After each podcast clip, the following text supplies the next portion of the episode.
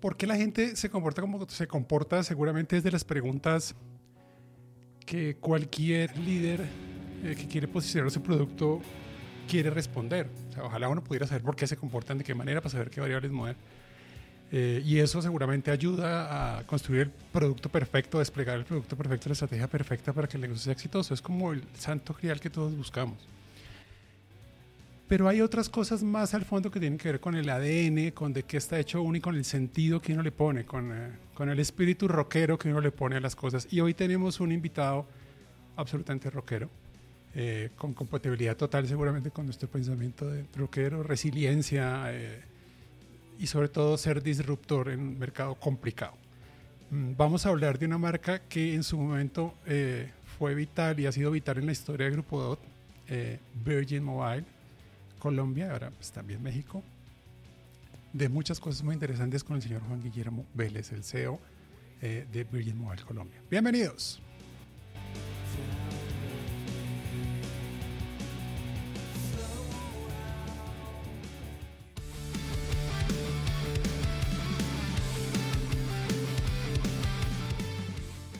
Bienvenidos a una nueva versión del iRock Show, nuestra cuarta temporada con invitados. Eh, cada vez más estamos tratando de trabajar con líderes de mucha experiencia en, diversos mercados para conversar no solo sobre inteligencia artificial, sino todo lo que hay alrededor de la evolución de las marcas, de los productos, los servicios, el entendimiento del entorno. Hoy tenemos al señor eh, Juan Guillermo Vélez de Virgin Mobile, el CEO de, de la compañía en Colombia y México. Juan Guillermo, bienvenido. Muchas gracias por estar con nosotros hoy. Muchas gracias, Diego. Un gusto estar aquí con ustedes muy, muy bacano poderte tener hoy acá. Em, de Medellín, eh, ingeniero electrónico de la, de la Bolivariana de Medellín y obviamente radicado también en Medellín.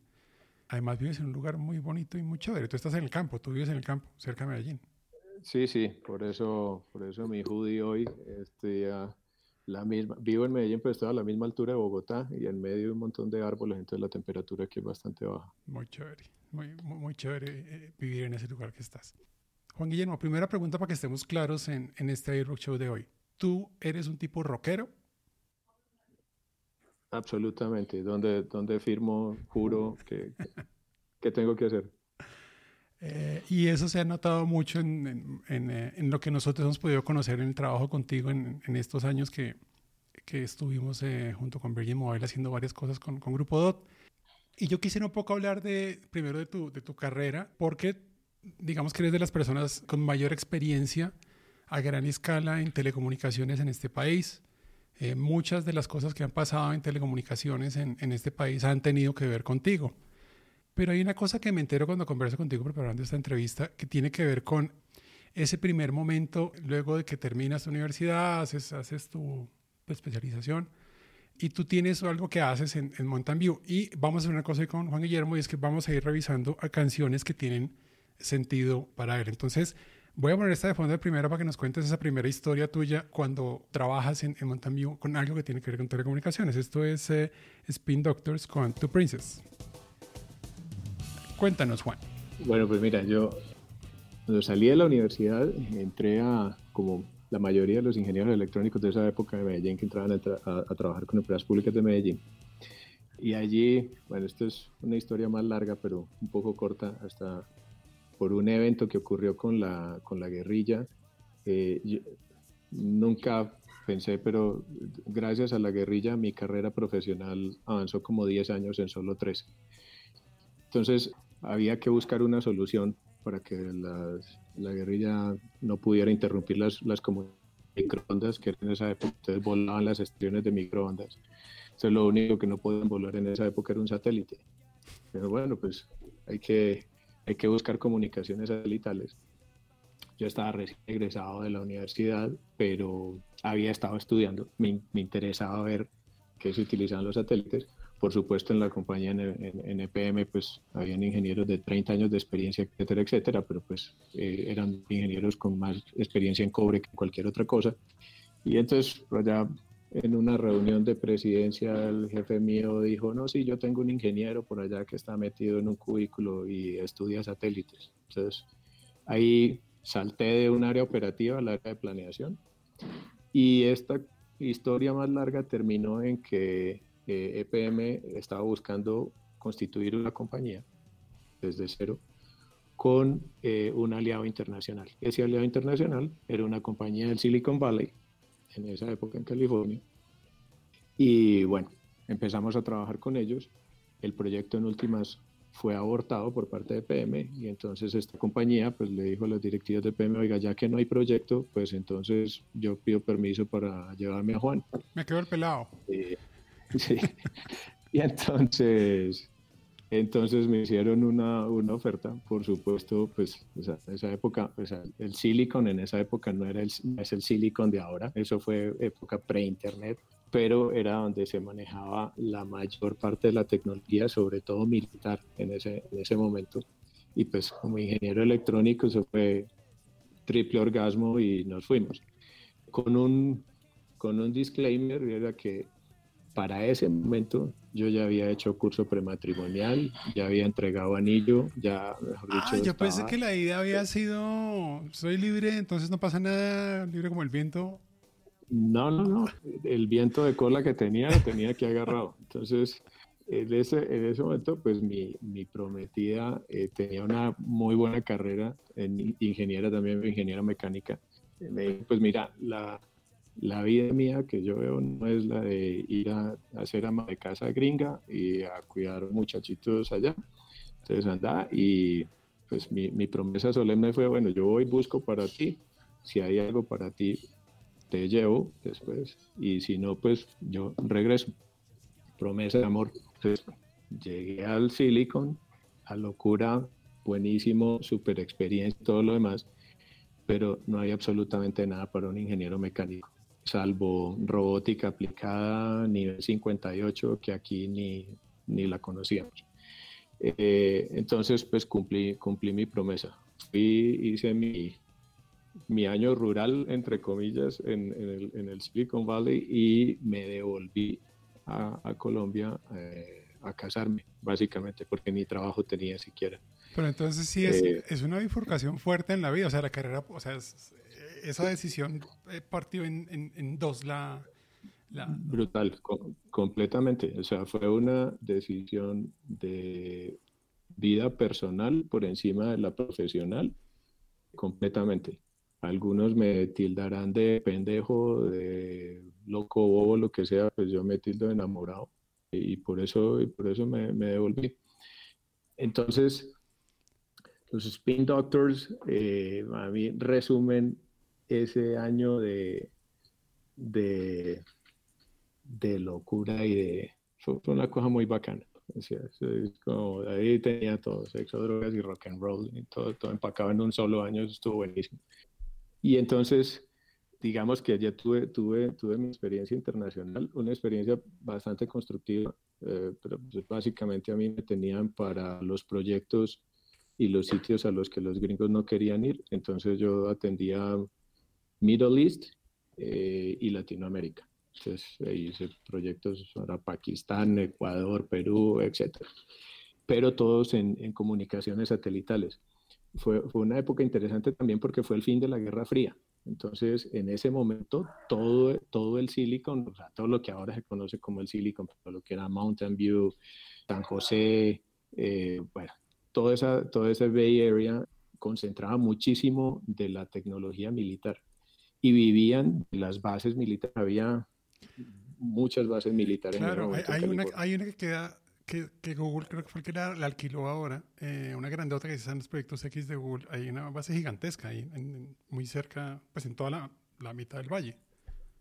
Sí, estaba hecho al lado de la, de la 101 de la autopista, había unos cubos eran unos, unos cubos que nadie sabía que había dentro. Sí, sí, sí. Eh, era un tema hasta medio, medio, espionaje y todo muy, muy, muy curioso. El caso es que en, esa, en, esa, en ese solo año que, que estuve allá, cerraron cinco de esas bases militares dentro de esa Tonizuka, que era, que era, era esta base. Entonces era impresionante porque uno veía los avisos en el periódico de San José, por ejemplo, que se buscaba un ingeniero con 20 años de experiencia en la válvula 38 del misil no sé qué y llegaban 10 hojas de vida. O sea, había un, desempleo de alta tecnología brutal. Entonces, eh, pues hubo que lucharla, lucharla muchísimo. Recuerdo que para que me pudieran contratar tenían que publicar en la cartelera de la compañía mi salario y mi hoja de vida y si alguien tenía alguna objeción, entonces hacía un claim y, bueno, era toda una justificación de por qué alguien de fuera podía, podía ir a ocupar un, puesto de trabajo en tecnología, de habiendo, digamos, tanto, tantos ingenieros disponibles en esa época. como te digo, no, era pre-internet, no existían los cables submarinos, entonces las, eran muy precarios, las comunicaciones internacionales básicamente se movían por, por satélites y eh, la fibra óptica eh, desplegada en los, en los países era muy, muy precaria. Entonces, incluso las mismas empresas, sobre todo las multinacionales, por ejemplo, iban a montar plantas en Ecuador, Colombia, lo que fuera, y la única manera de comunicarse y de mantener su red corporativa y demás era teniendo su propia red privada satelital, lo cual era pues ahora es impensable, pero en esa época era lo más común del mundo. Claro. Eh, pues, trabajabas con DuPont y DuPont tenía más de 600 estaciones satelitales en el mundo conectando todos sus, sus servidores. Ese, ese, fue, ese fue el mundo. Y vuelvo entonces al punto de la música. Spin Doctors resume como esa, esa rumba y esa energía de ese, de ese, de ese California de esa época. Ese background está genial. Claro, ahí, ahí empiezo a entender muchas cosas que luego seguramente pasaron, porque ese background da, semillaje preliminar da una cantidad de visión de, de muchas cosas. Haber tenido ese lujo de estar en esa experiencia. Ahí, eh, vamos con la siguiente. La siguiente que tú que tú nos pones es esta White Snake, que nosotros hemos tocado en la banda, es chévere, es muy, es muy rico tocar esa canción además, porque tiene esa arrancada sobre barranca súper fuerte. Eh, eh, ¿De esta qué es? ¿Cuál es la historia con esta? Bueno, el, White Snake con, con, Here I Go Again es ese, es ese regreso a Colombia. El, Here I Go Again es aquí vuelvo otra vez, no tengo ni idea qué va a pasar, no sé qué voy a hacer, eh, solo sé que me voy a casar eh, y es todo lo que tengo, pues, era, era, todo lo que tenía por, por, delante, pero, pero ya es como, como dicen en el ejercicio de planeación estratégica de un colombiano, hagámosle equipo de Madrid. Eh, ya, o sea, me devuelvo y, ya, y ya miraré qué hago. Entonces, eh, por eso ese, ese Here I Go Again de, de, de White Snake. regresé efectivamente, me casé, no sabía quién está más descuadrado, si, si, mi novia o yo, porque mi novia se casó con un tipo sin empleo que acaba de llegar de, de California. No, pero, con esa demostración sí, brutal, o sea, y sí, nada que hacer, o sea, ¿qué más? y el, el, caso es que llegué a ser amo de casa, entonces efectivamente me casé, mi esposa trabajaba y yo no. No, llegaste a ser primer damo. Eh, no, pero literalmente amo de casa. Yo era el que hacía la limpieza, yo era el que, bueno, como no tenía ni idea de cocinar, pues en Estados Unidos el tiempo que viví solo era cocina de supervivencia y allá desde esa época todo lo vendían en paquetes, entonces sí. meto el microondas y ya está. Entonces decidí tomar un curso de culinaria para aprender a cocinar, pero pues lo más cercano que tenía yo era un microondas, entonces era el curso de culinaria en microondas era a las 11 de la mañana y por supuesto yo era el único hombre de la clase. Todas eran o señoras o puras recién casadas, entonces pues me adoptaron, yo era la mascota de la clase. Fui un desastre, nunca pude aprender a, cocinar, pero pues mi, mi, novia lo aguantó. Y bueno, luego de esos, de esos cuatro meses, eh, ah bueno, ya cuando, cuando regresé, entonces ya había un par de, de cosas que se estaban moviendo cuando EPM supo que había vuelto, entonces me llamaron nuevamente del área de planeación de EPM para que me reincorporara. Y, y, bueno, pues digamos que ese proceso tomó, tomó un tiempo y demás, por eso pues estuve esos, esos cuatro meses de, de amo de casa. Pero luego cuando entré a EPM, nuevamente me dijeron, oye, aquí las condiciones han cambiado un poco, entonces vas a ir a una inducción donde te van a explicar ahora cómo son las cosas y pues eh, básicamente en la, en la inducción lo que, lo que me dijeron es, mire, ya es muy fácil, aquí para ascender, eh, entonces ya es por tiempo. Entonces ese salto que usted dio aquí la primera vez, que los primeros tres años que estuvo acá y todo lo demás, olvídese de esos, de esos saltos cuánticos, eso ya no vuelven a ver.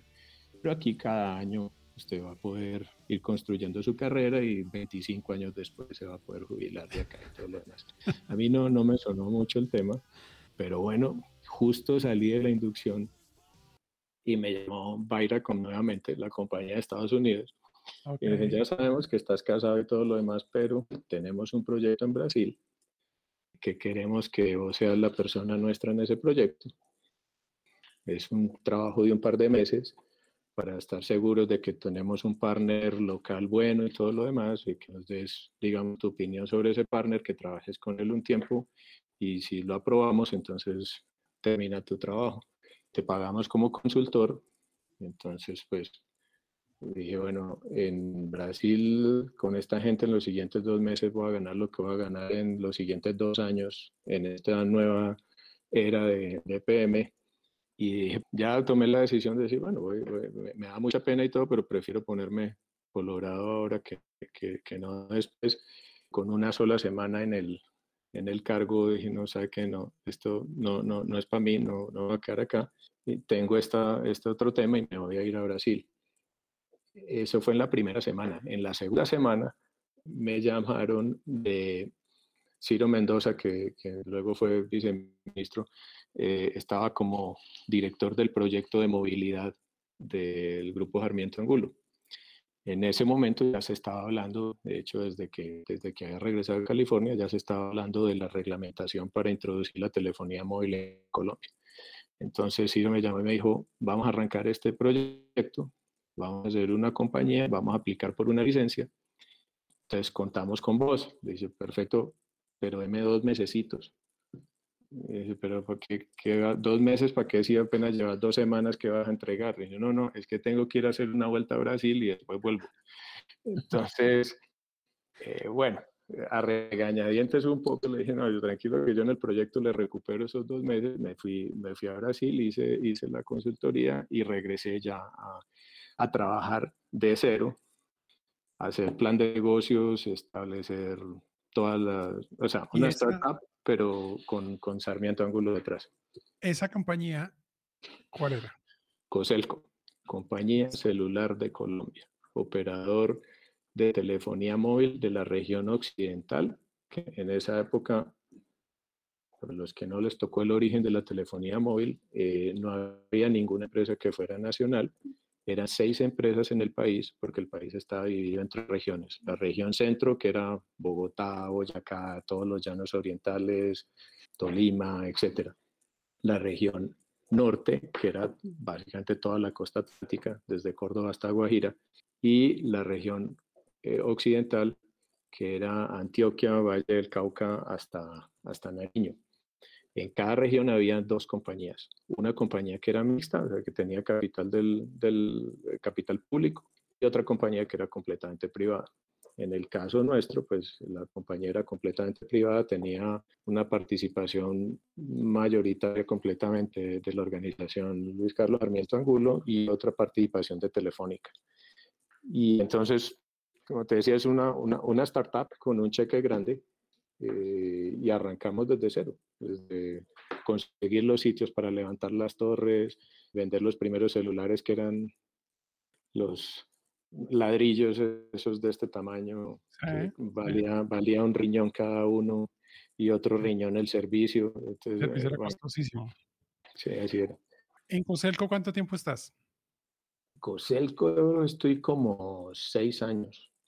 Tal vez, luego Orbitel, bueno, el Orbitel es otra historia similar y es, nuevamente, va a cambiar la regulación, van a abrir la competencia en, larga distancia eh, y me llaman, este, este fue curioso, porque entonces estaba trabajando con Sarmiento en Coselco, la compañía competidora en la región, que luego ya se convirtió en, en Oxel, era una compañía mixta en donde EPM tenía, tenía participación.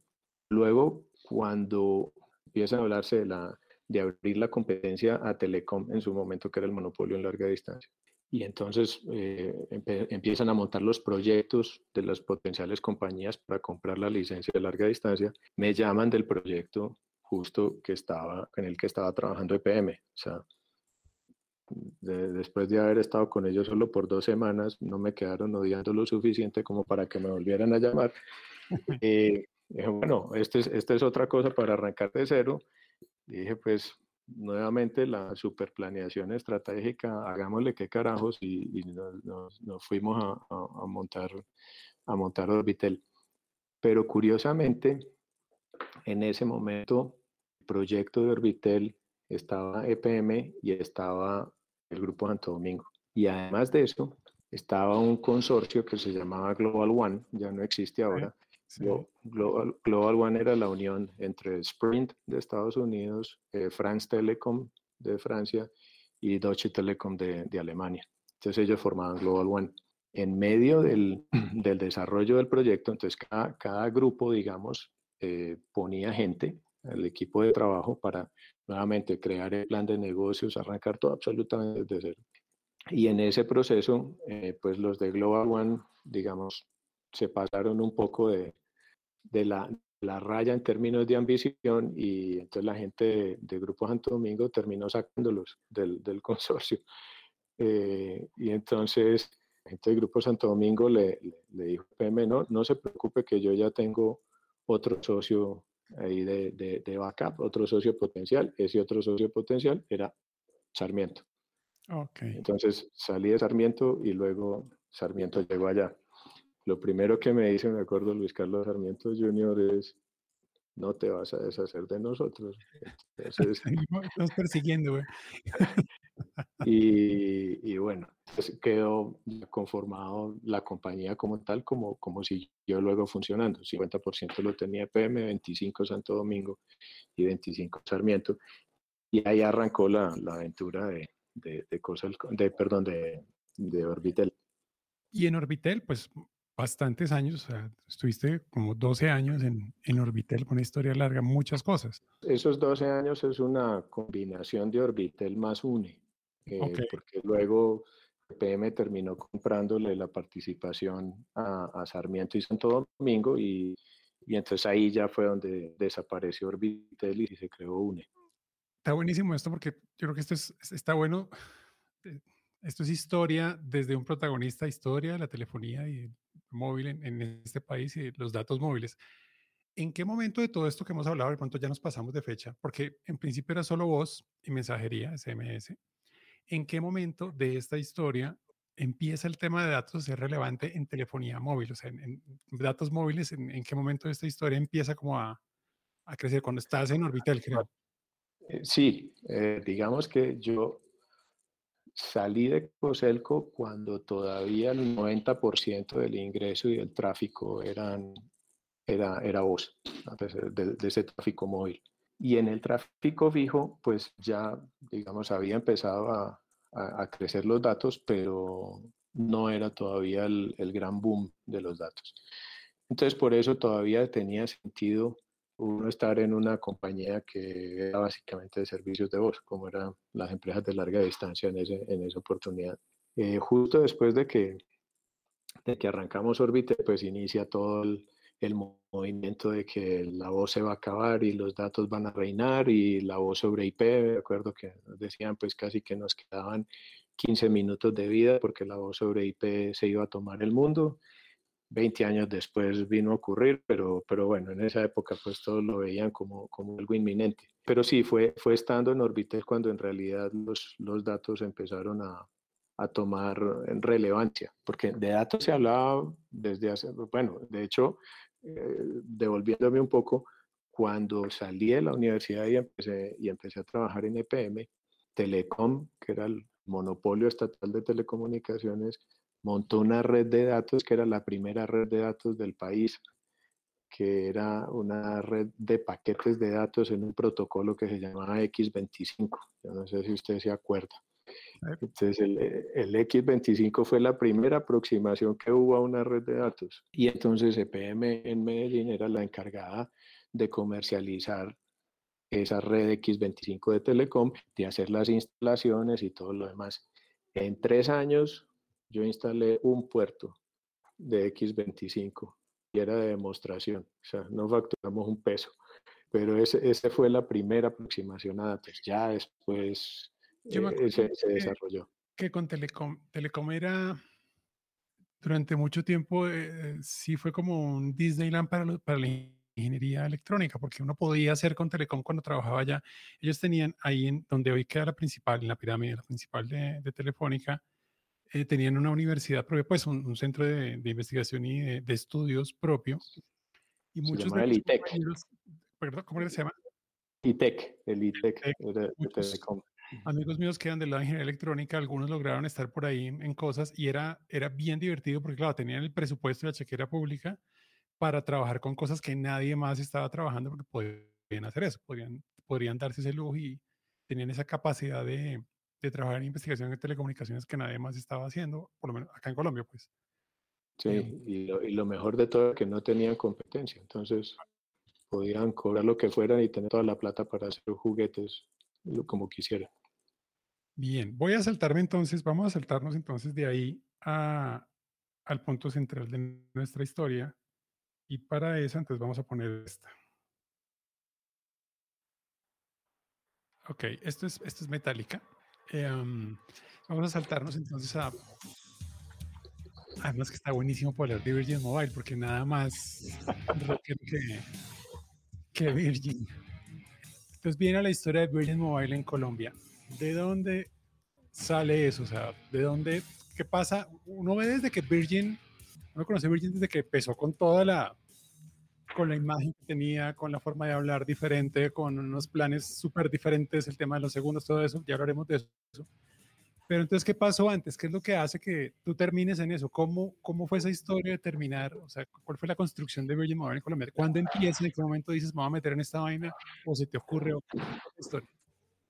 Bueno, la historia de Virgin es que yo estaba en UNE, lo que quedó de Orbitel, que ya luego fue, fue, fue UNE, eh, y UNE ya era una empresa completamente pública, eh, es puro capital del, del, Estado. Entonces, como dicen, los términos y condiciones eran muy diferentes. O sea, y alguien, un abogado con mucha experiencia en el sector público me decía, mire, usted para trabajar en el sector público solo tiene que tener en cuenta una cosa. Y uno es, en el sector privado está permitido todo excepto lo expresamente prohibido. Usted ponga a volar su imaginación y desarrolle todo lo que pueda. En el sector público está prohibido todo excepto lo expresamente permitido. Usted simplemente siga la norma y ya con que siga la norma está salvado. Usted puede hacer un mal negocio, puede no generar valor, lo que usted quiera, pero mientras siga el proceso, no tiene problema. Entonces, obviamente, no era el, no era el ecosistema en el que, en el que quería eh, desarrollarme. Eh, sobreviví ahí un tiempo. Tuve, digamos, también grandes, grandes retos, pero también grandes satisfacciones en esa, en esa parte. Pero al final del día, digamos, por, por mucho que, que, pudieras hacer cosas importantes, que pudieras, incluso por allá batimos un récord y todo en, la información de las elecciones presidenciales y todo esto, no era lo que, lo que, lo que quería. Entonces, estando en esa situación, pues aparece la, la, la oportunidad de Virgin. Entonces me llama un headhunter y me dice, mire, está esta posición, quieren una persona que tenga, digamos, una mentalidad diferente, pero que tenga la experiencia suficiente. Pero pues lo principal aquí es que se le mida a nuevamente dejarlo todo y arrancar otra vez desde cero. Pues, la, historia de tu vida, arrancar cosas.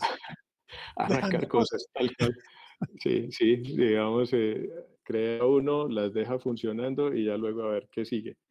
¿Cuál, qué es lo siguiente? Una, pregunta eh, de paréntesis. ¿Tu esposa en toda esta forma de operación, o sea, tiene que ser súper cómplice y parecer en eso? Porque ah, es, una, mujer, una mujer extraordinaria que me, ha, me, ha, patrocinado todos los, todos los cambios, todos los riesgos, todo eso obviamente hace fuerza y, y, todo lo demás, pero eh, no, para adelante. Siempre, siempre he contado con, con el apoyo incondicional de ella. Ok, entonces eh, te buscan y ahí vamos. Sí, entonces cuando yo llego, la compañía lleva creo que seis meses de formada Eh, hay una muy buena parte del equipo que, que ya está contratado. Eh, y bueno, creo que faltaba por contratar la persona de ventas, para la cual ya igual también me tenían un, un candidato, digamos, preseleccionado. Esa es como la, la, primera prueba. El candidato preseleccionado no, no me gusta y traigo una persona por la que nadie daba un peso, pero que tenía una, una energía brutal y, y, para mí tenía muy claro en la cabeza que, que, era lo que había que hacer y bueno, me jugué por él y creo que todos, todos ganamos al final del día con esa, con esa apuesta. Entonces ahí, ahí, arrancó, ahí arrancó Virgin, el proceso Virgin. Yo entré en octubre, recuerdo que sí, o sea, como era, nuevamente era una startup, iba a millón, entonces me decían, lo necesitamos ya, pero yo justo estaba entrenando para una maratón y dije, no, yo tengo que ir a correr esa carrera. Entonces yo, puedo empezar, pero apenas, apenas haya corrido esa, esa carrera. Me alcahuetearon eso y, al final pues terminé la maratón y derecho para la oficina. Otro le llevó como el de Pecoselco Forbital, igualitos, pero a hacer una vuelta y ya vengo, o sea, sí arranco, pero después me voy. sí, sí, sí, nuevamente. Se repite el patrón. ¿En qué año arranca el trabajo eh, con Virgin Mobile? Ah, no cuando sale a mm. producción Virgin, sino en qué momento arrancan a trabajar en eso. En, el 12, 2012. ¿Y Virgin sale ya en operación? En el Ok. ¿Se tarda ese montaje el año completo o menos de un año? En menos de un año. O sea, ah, yo llegué en octubre del 12, en marzo del 13 ya, ya estábamos lanzando. Ok. Estábamos lanzando con una, una aproximación digital primero y ya luego completo. Ahí escuchábamos a Metallica con Better Than You. ¿Por qué esa? Better Than You fue mi paso de Coselco a Orbitel. Ah, y esto es básicamente porque, a ver, yo no, no he sido un un buen empleado. Creo que o sea, los jefes que, que, he tenido probablemente digan que hayan tenido problemas siempre conmigo. Yo, para mí es muy importante respetar al jefe que tengo y yo lo tengo que respetar por algo. Y la persona a quien yo le reportaba en Coselco, la verdad, no encontraba como un motivo por el cual debía, digamos, respetarlo. Y entonces fue una, fue una relación difícil. Afortunadamente, el presidente de la compañía hablaba conmigo por encima de él digamos, muchas veces lo pasa, tampoco lo debía haber hecho, pero bueno, él era medio loco el que el, presidente que teníamos en ese momento. Entonces yo creo que por eso, por eso sobreviví, pero luego de eso ese, ese better than you era como diciéndole al man, sea, que yo, yo me voy de aquí, aquí le dejé su, su red montada, su compañía funcionando y todo lo demás, eh, pero la, la, canción es muy bacana, la letra de la canción es bacana, le dice, o sea, este, este, este, tren, este tren no lo va a parar usted. Eh, y este tren va para otra estación y sayonara. Sí, por eso ese, ese Better Than You de, Metallica. Cuando arranca Virgin, ¿ya había operadores virtuales en Colombia? ¿Operadores móviles virtuales? Mm, había, ah, estaba UF, que fue, ah, que fue el intento de RCN o del, del, grupo Ardila con toda la publicidad y todo esto que tuvo al principio. Ok. Cuando arranca Virgin Mobile en Colombia, eh, cuando uno arranca negocios, uno tiene unas expectativas y uno tiene unos malos escenarios como el optimista, el más o menos, y el pesimista. Yo creo que nadie se esperaba el totazo que fue Virgin como lo fue, o sea, en crecimiento de usuarios fue, en general el desempeño fue por fuera, según entendería yo, o sea, quisiera escuchar de tu voz si es así, pero mi percepción es, si uno ve, lee artículos y revisa, eh, sobrepasó lo que esperaban que iba a ser esa arrancada, o sea, fue como un totazo muy fuerte eh, ¿Eso se lo esperaban? De, ¿Cómo fue esa historia? A ver, eh, yo creo que hay que, hay que mirar eh, quién se lo esperaba y quién no. digamos que a nosotros como equipo de trabajo nos sorprendió, pero no al nivel de los demás. O sea, nosotros creíamos mucho y creíamos firmemente en lo que estábamos haciendo y en la, y en la propuesta de valor que, que estábamos desarrollando. A los accionistas definitivamente los sorprendió.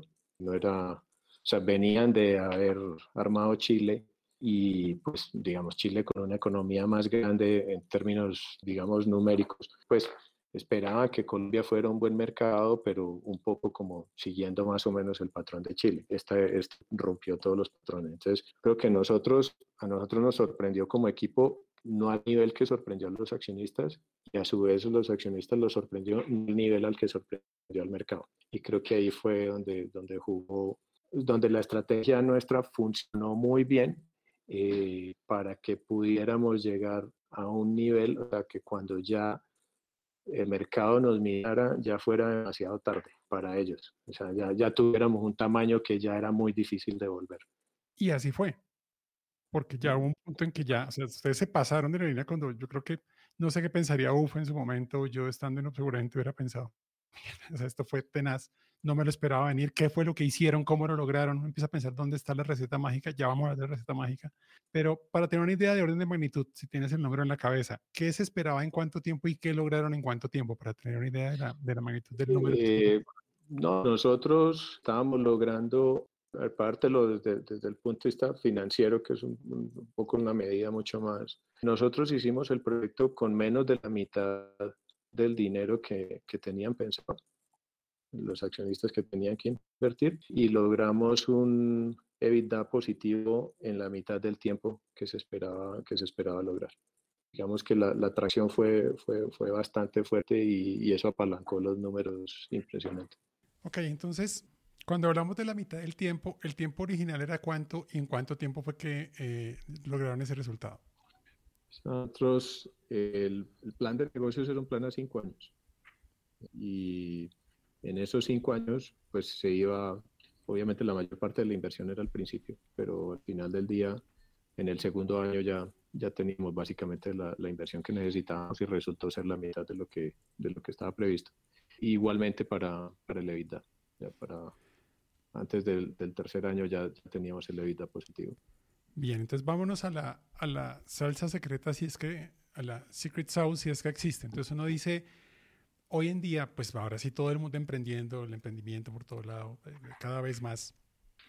Y uno lo que dice es, en teoría, cuando Virgin arranca, uno diría, bueno, ya está el mercado supuestamente saturado, ya no cabe nada más, ya todo el mundo tiene su teléfono, ya hay datos, ta, ta, ta cómo uno entra y abre los codos y abre un espacio donde cree que no lo hay. Es un tema de el producto perfecto, es un tema que tiene que ver más con el equipo de trabajo, son ambas. ¿Cuáles fueron esas cosas que, que, que, que tú dirías, es que esta fue, estos fueron los elementos principales que hacen que eso termine pasando? A ver, yo creo que lo, lo primero es, es de actitud y eso está relacionado con, con el equipo de, de trabajo. Entonces hay un, una actitud hacia romper con lo existente y ver que uno puede hacer algo mejor de lo que, de lo que hay hoy. Ahora, entonces la pregunta es, bueno, ¿y qué es ese algo mejor? Ah, bueno, ahí es donde, donde empiezas a mirar. De hecho, pues dentro de todo el, el grupo Virgin siempre hay un moto que es el de, el de Changing Business for Good. Eh, sí, o sea, eh, no siempre, y creo en la mayoría de los casos, que el, en, el, en el grupo Virgin eh, se ha distinguido porque es que salga una cosa completamente revolucionaria, bueno, salvo por ejemplo lo, lo del turismo espacial y esto, pero, pero usualmente entra a industrias que ya llevan un tiempo. Y, ese hecho de que ya lleven un tiempo precisamente permite ver cómo, a ver, qué cosas hay en esta industria que no funcionan bien y qué puedo hacer yo al respecto.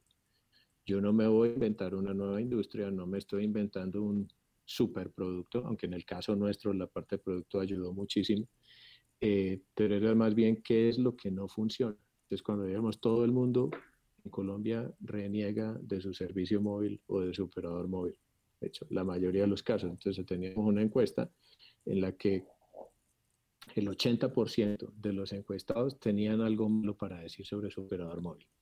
Y todo lo que tenía que decir era con base en su experiencia, más que es que el operador móvil no me da este servicio o no tiene esta innovación, sino su experiencia como tal, su experiencia de servicio, su experiencia con la marca, etcétera, etcétera.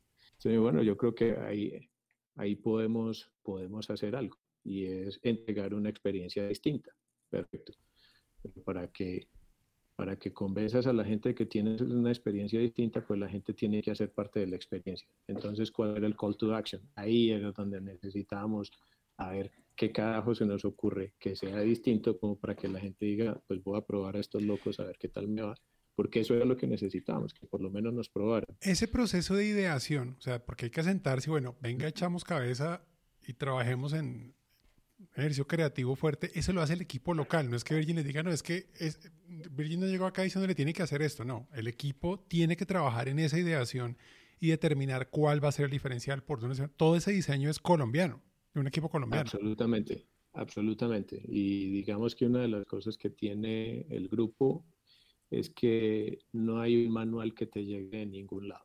Básicamente lo que hay es puro conocimiento compartido. No te dicen, hay que hacerlo de esta manera o hay que hacerlo de otra. No, simplemente te dicen, mira, esto es lo que hemos hecho en otros lados. Entonces, así entonces tienes acceso a los canadienses a ver qué han hecho ellos, tienes acceso a los de Emiratos a ver qué han hecho ellos, eh, a los ingleses, etcétera, etcétera. Y tú ya de ahí lo que coges es como esto puede funcionar en mi mercado o esto definitivamente no funciona en mi mercado. Digamos, eso es, eso es como lo máximo que vas, a, que vas a ver dentro del grupo. Nadie te va a decir que el producto tiene que salir así, que la experiencia es así, que el customer journey es de esta forma o de la otra. No, vos, vos, lo manejas como, como lo quieras, como, como creas que, que te puede funcionar mejor en el mercado, en el mercado en el que estás. Pero todo el proceso es, es local y eso fue todo craneado desde el equipo de, Colombia. Y esa idea de segundos, no minutos, ese, ese espacio lo trabaja ese equipo creativo. Dice, aquí está, esta es una de las vueltas en las que nos vamos a meter. Sí, así es. Eh, y, es y fue el equipo el que, el que lo identificó. Y digo, a mí me tocó, ya fue defender la idea. Y fue defender la idea frente a los accionistas porque los accionistas decían, bueno, ¿va a funcionar o no va a funcionar? Bueno, varias cosas hicimos distintas, por ejemplo, de lo que ya se había hecho de, en, Chile. Eh, pero en este específicamente, eh, los accionistas decían, pero es que, pues, de cierta forma vamos a dejar plata sobre la mesa. Eh, pues, ¿por qué habríamos de hacer eso? Eh, entonces, había dos, dos argumentos. Eh, uno que fue el más sencillo, decir, mire, el plan de negocios que ustedes escribieron ya contempla eso. En el plan de negocios no hay un cargo por minuto, sino que todo lo que se carga es lo que se consume. Entonces, en, términos de plan de negocios no hay afectación. Lo segundo, y esa fue una, una discusión muy bonita que fue con el, con el presidente de la Junta, de hecho, él decía, mire Juan, es que hay cosas que se van aprendiendo con el tiempo y yo llevo tantos años de casado eh, y con el tiempo he aprendido a apreciar más a mi esposa y como los buenos vinos, con el tiempo las cosas se van dando mejor y todo lo demás. Y recuerdo porque el argumento mío allí fue, mire, pues usted lleva más tiempo casado de lo que llevo yo, pero la primera vez que vi a mi esposa, yo la vi buena desde el primer día. Entonces, usted necesita entregar algo que sea atractivo desde el día uno, puede que después con los años le siga gustando más todavía, pero le tiene que gustar desde el momento uno.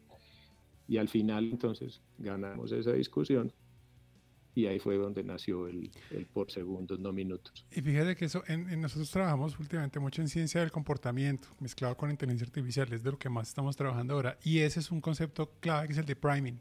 La primera impresión en cualquier, eh, obviamente en relaciones humanas eh, y en producto y servicio, esa se queda grabada y es muy fregado. Yo creo que incluso hoy día eh, todos los que estuvimos y fuimos testigos de la arrancada de Virgin, no se nos quita eso de la cabeza. Por más que hayan otros que pasen muchas cosas, esa primera impresión, ese primer totazo, es imborrable. En eso sí tienes toda la razón. Es, muy fregado que no le quiten esa, esa, esa primera imagen de, de, lo que pasa. Al fondo estamos escuchando Foo Fighters y es porque, eh, esa sí la, puse a mi lado, cuando nosotros trabajamos la primera vez con Virgin, que fue para, para ayudar con, con la, la evolución de portal digital, me acuerdo de esa primera reunión, uno subía al último piso, a la terraza, y ahí estaba como la sala principal de reuniones, y había una cosa gigante impresa, una foto gigante del concierto de Foo Fighters. Yo a ese concierto afortunadamente fui. No éramos todavía, no trabajábamos juntos, sino fue como al ratico empezamos a trabajar. Y Virgin tuvo mucho que ver con esa, con esa avenida de Foo Fighters, pues fueron los patrocinadores oficiales. Y uno entraba al edificio de Virgin y una cantidad de cosas todas alrededor del rock.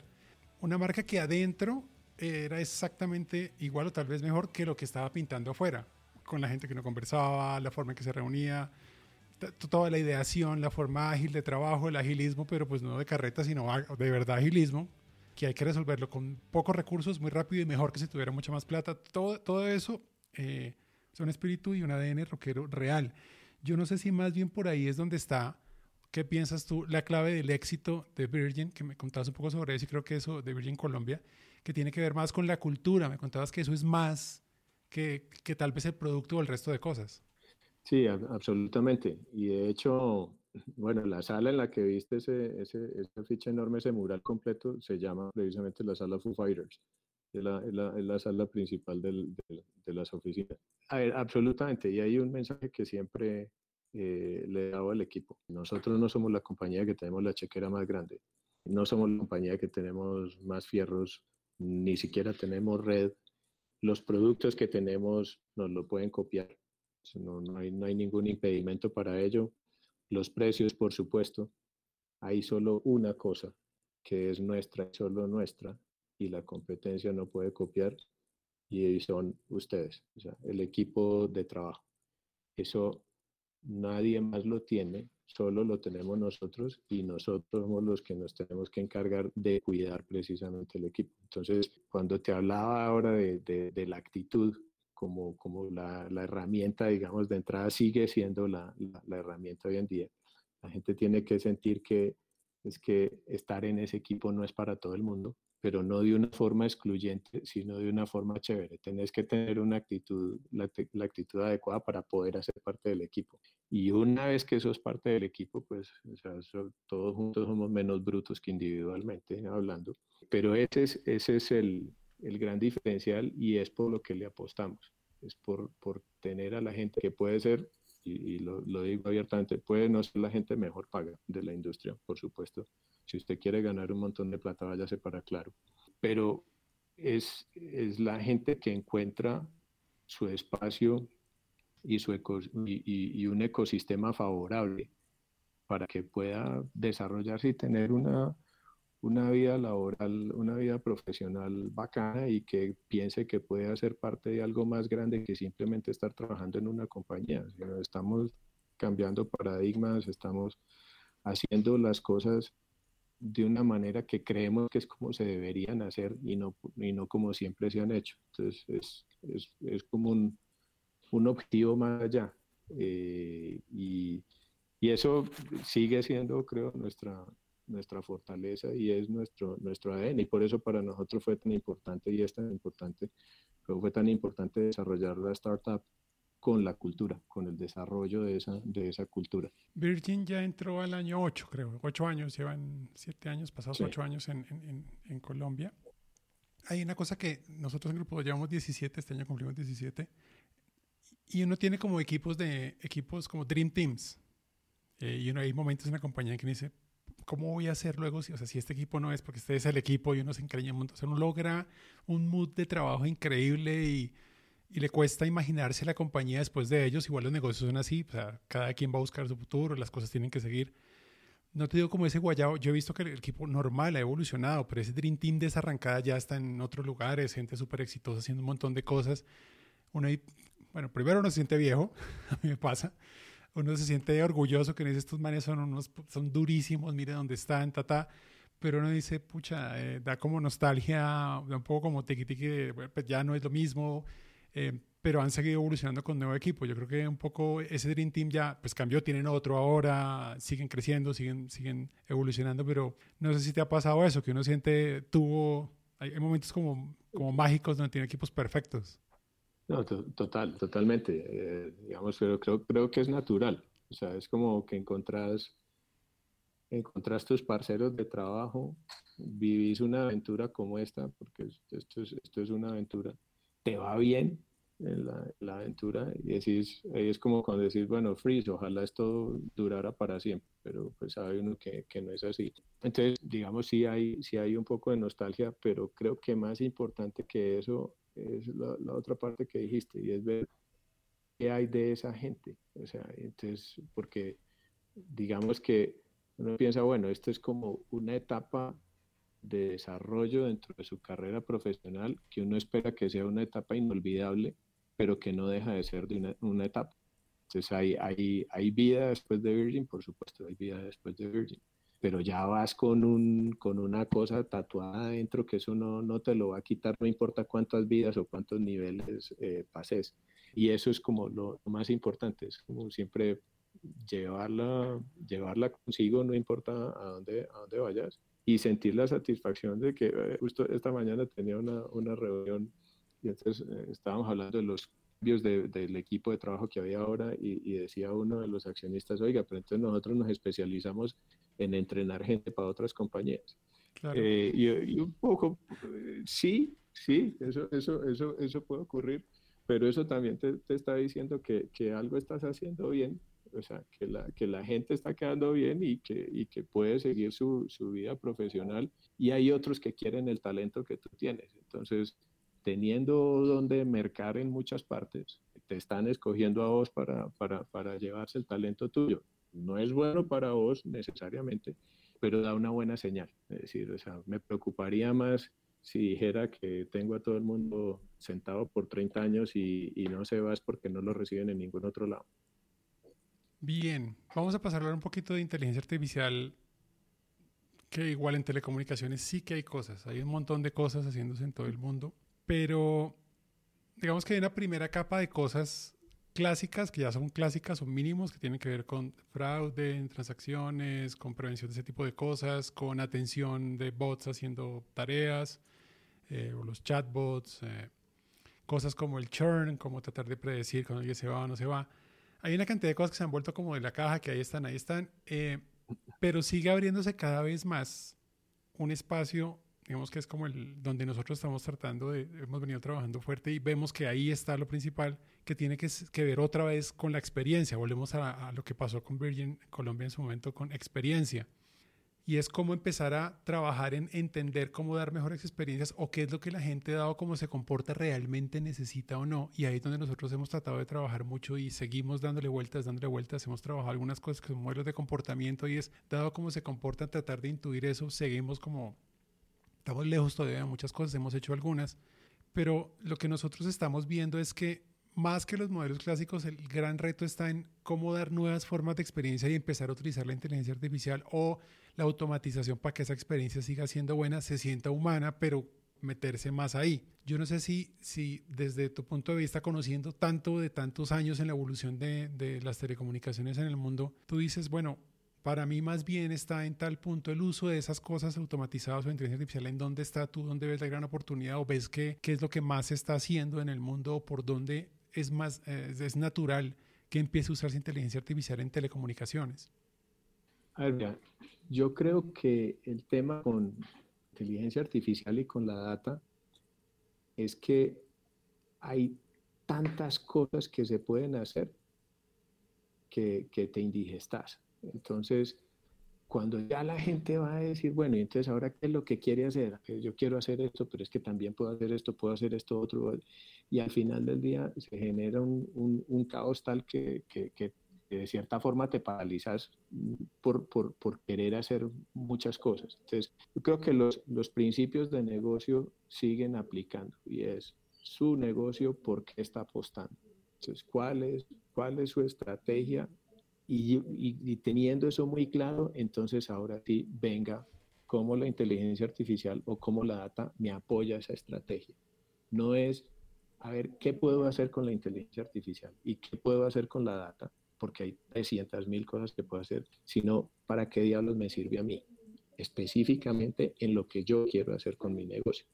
Y entonces, bueno, claro, los casos de revista y de, y de, todo lo que uno lee y todo eso, pues los más sonoros son que FedEx encontró que los clientes querían esto a tal hora del día y, entonces, digamos, los más llamativos tienen que ver con la experiencia del cliente y es una aplicación súper poderosa.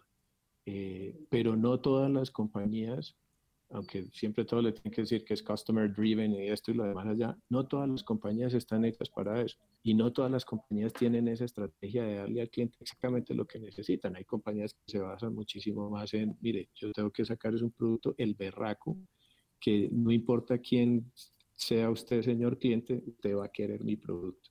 Y esa es una aproximación diferente. Entonces, esa es una aplicación distinta para, para esa inteligencia artificial. Eso de cara al cliente, o sea, no es, no es solo la parte de experiencia. Ahora, dentro de las organizaciones y creo yo que ahí hay muchísimo, muchísimo por hacer también. En la parte de optimización y digitalización de los flujos de la compañía, de las compañías y de los sistemas de actividades, es como el, el pariente pobre de, de, de, la inteligencia artificial, porque como que no es tan sexy y no vende tantos titulares, pero genera, hay unas palancas de valor enormes específicamente allí. Y en el caso de telecomunicaciones, cuando usted dice, digamos, y, de, experiencia de vidas anteriores, usted puede tener un producto que es divino, un precio espectacular, toda su campaña, promoción, todo su marketing, eso usted llega con esa, con esa propuesta de valor al cliente y después la cuadrilla que tiene que instalar el servicio se pierde cinco veces. A usted le dicen que puede llegar en cualquier momento desde las 9 de la mañana hasta las 8 de la noche y no llegó ni a las 9, ni a las 12, ni a las 8 y esto estuvo todo un día parqueado. Destruye completamente su propuesta de valor, esa experiencia. Y no tiene que ver con que, ay, es que esto es lo que quiere el cliente y este es el uso que le da el cliente. No, tiene que ver con su sistema de actividades interno. Y si usted resuelve eso, resulta tener un diferencial en el mercado brutal.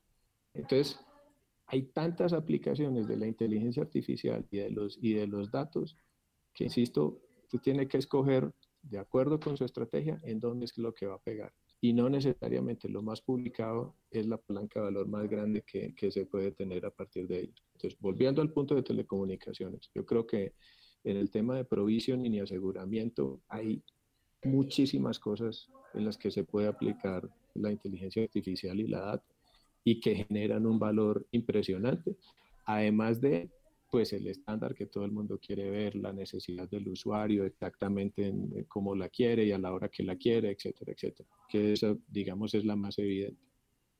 Buenísimo el, el tip, coincide con, con, con, algo que hablábamos en, en, en el iBrook Show anterior, con nuestro invitado anterior, y era lo mismo, es volver vaya al core de su negocio, vaya al propósito y sobre el propósito primero construya qué es lo que más le, le, puede generar diferencia, lo que más genera impacto de acuerdo hacia dónde va usted.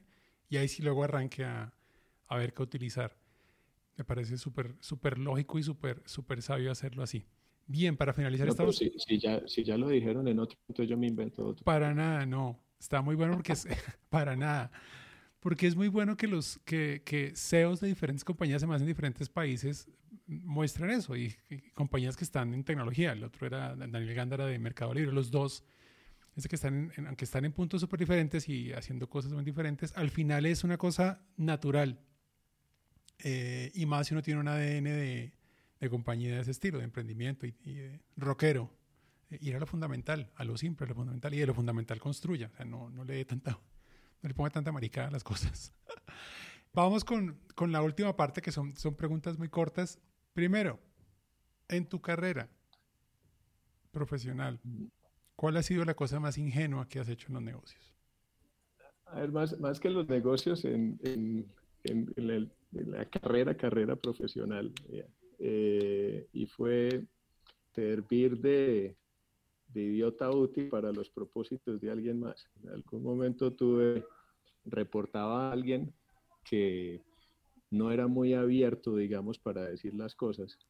Y yo sí lo era. Entonces, lo que él hacía era que me decía las cosas a mí me utilizaba como parlante. Entonces, al final del día, toda la compañía terminaba odiándome a mí por cosas que muchas veces ni siquiera habían, habían, las había generado yo, sino que venían de alguien más hasta que digamos, me di cuenta de eso y cuando dejé de hacerlo, pues esa, esa, esa relación se acabó. Esa, esa, eso fue una tontería. Fue una tontería lo que hice y agradezco haber, haber salido de eso. El acierto más grande que tú dices has tenido en, en tu vida profesional, ¿cuál ha sido la mejor decisión? A ver, yo creo que ha sido, gracias a Dios, una, una cadena de aciertos porque lo he hecho varias veces, pero es ese saltar al vacío eh, para arrancar algo nuevo. O sea, tener el, digamos, el coraje para decir, ok, eh, hasta aquí llegué en este punto, dejar lo que, lo que estoy haciendo, liberarlo y, y, y saltar al, al, vacío con algo nuevo. obviamente para poder hacer eso, tener que estar casado con alguien como con quien estoy casado yo, pero, pero que por lo menos tengas el, el coraje para tomar esa decisión.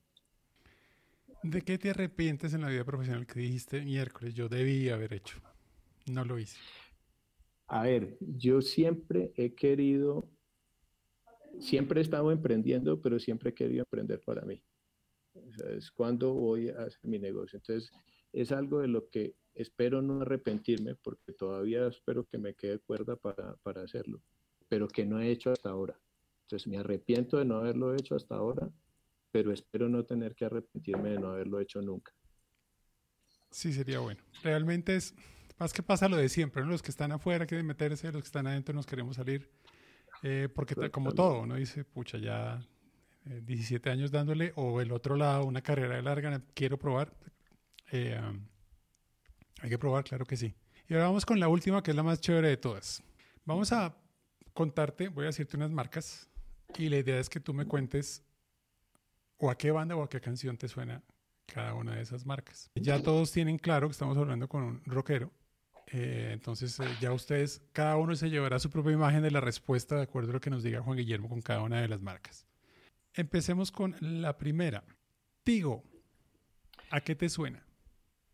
Tigo, Tigo me suena un poco a Foo Fighters, que es, digamos, un, en su momento fue un wannabe y luego fue madurando su, su arte, madurando su, su, música hasta que encontró su espacio, pero que inició, digamos, como en medio de mucha controversia, de había brutal, eh, de si había copiado esto de alguien más o no, de si era la, el, un digno heredero de, de, de o no lo era, hasta que ya encontró su espacio y, ahí está, ya está haciendo buena música. Sí, de las bandas favoritas para mí, eh, Foo Fighters. Y una historia profesional muy buena, es un buen ejemplo profesional, muy bien, muy como Tigos y tal cual. Van madurando, van madurando y van haciendo una cantidad de cosas. Contigo hicimos un par de cosas interesantes con inteligencia artificial hace un par de años. Eh, interesante. Bien, la siguiente, Telefónica o Movistar para el caso de Colombia. ¿A qué te suena? Movistar es más como, como un Clapton, como alguien, digamos, tradicional, eh, con un cierto nivel, una, una, cierta, cierta alcurnia, ya se ha ganado un cierto estrato, eh, que, digamos, tuvo su, su música eh, en su momento digamos, en la, en la cúspide y que ya luego sigue viviendo de esa, de esa historia. Eh, entonces, con, muchos años de carrera, eh, con un, un, muy buen legado, pero con más historia que futuro. Buena frase esa última. ah, WOM. WOM, eh, y aquí fue que me, me, me crucifiquen los, los, los fanáticos del, nuevo rock y la gente más joven, pero para mí UAM es un Arctic Monkeys. Eh, es eh, mucha, mucha imagen, eh, menos sustancia, mucho escándalo. Es el, llamar la atención un poco, no por las cosas que deberían ser su, su, talento, digamos. O sea, particularmente con esto puedes inferir que la música de Arctic Monkeys no es la que me, la que me prive.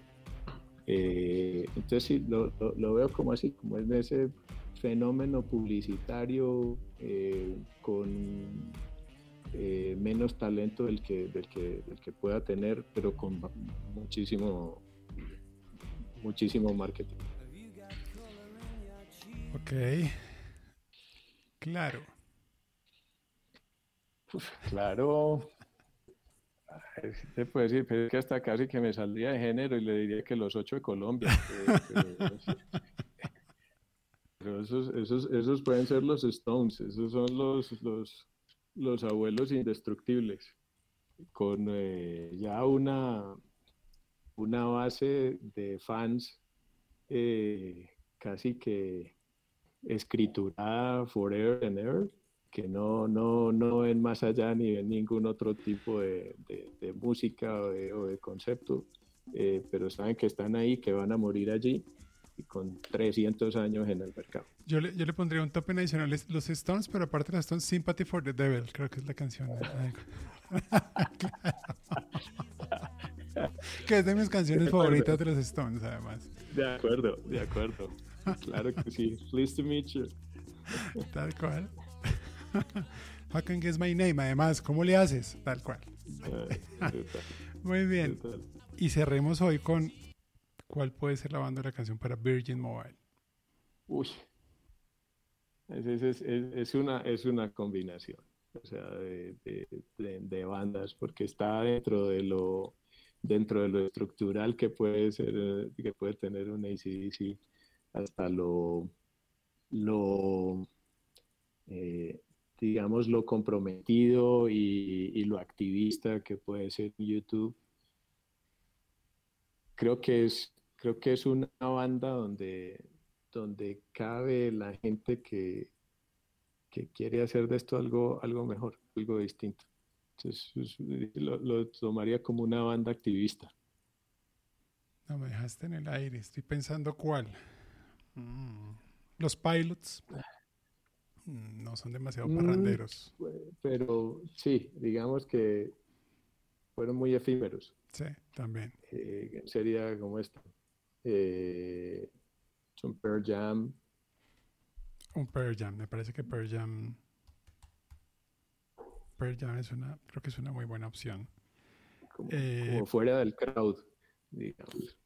Porque además. Em, sigue estando vigente. Yo creo que yo, yo le he puesto Per Jam a pelados de estos con los que uno trabaja, con los que trabajamos nosotros, eh, con los niños que nosotros trabajamos, Juan. Y, um, marica, ¿qué es eso tan bueno? Sigue súper vigente y tiene toda la actitud rockera seria del mundo. Trabajadores, eh, gente que trabaja. Eh, creo que Jam es una buena forma de escribir Virgin Mobile Colombia. ¿Qué sigue para Virgin Mobile Colombia? ¿Qué viene? Bueno, pues no, no, muy diferente de lo de todo el mundo, pero nuevamente depende de la ejecución, eh, toda la parte de, digitalización. O creo que van a haber una compañía en este momento, en, términos de proporción del negocio, eh, somos eh, el, operador móvil en el país que, más desarrollado tiene el tema digital pero lo que han visto hasta ahora no es nada comparado con lo que viene. Y van a, van a estar viendo, digamos, cosas muy diferentes eh, y apuestas grandes en, en, la parte digital, eh, atendiendo pues a las necesidades de los, de los nuevos clientes y de los clientes nuevos que para nosotros son nuestros clientes naturales. Pero ahí, ahí va a estar muchísima parte de, de nuestros esfuerzos enfocados ahora. Muy bien, Juan Guillermo, qué charla tan bacana. Eh, aprendimos un montón, que hay mucho que, que, aprendimos, conocimos mucho de, de, Juan Guillermo. En, eh, eh, muchas cosas van explicando que una historia buena se construye paso a paso y, eh, causa-efecto, ¿no? Eh, como las cosas van ocurriendo de la forma adecuada, si uno va como estando atento a por dónde es. Eh, ha sido un honor tenerte en el Live Rock Show. ojalá podamos volverte a tener en otras conversaciones. y de verdad, pues, un, gusto haber escuchado y haber aprendido tanto hoy, hoy de ti, Juan. No, viejo Diego, muchas gracias por, por, por, la invitación nuevamente y pues por supuesto, las, las veces que sea. Muy bien. Muy bacano. Bueno chicos, nos vemos eh, en el próximo iRock Show. Gracias.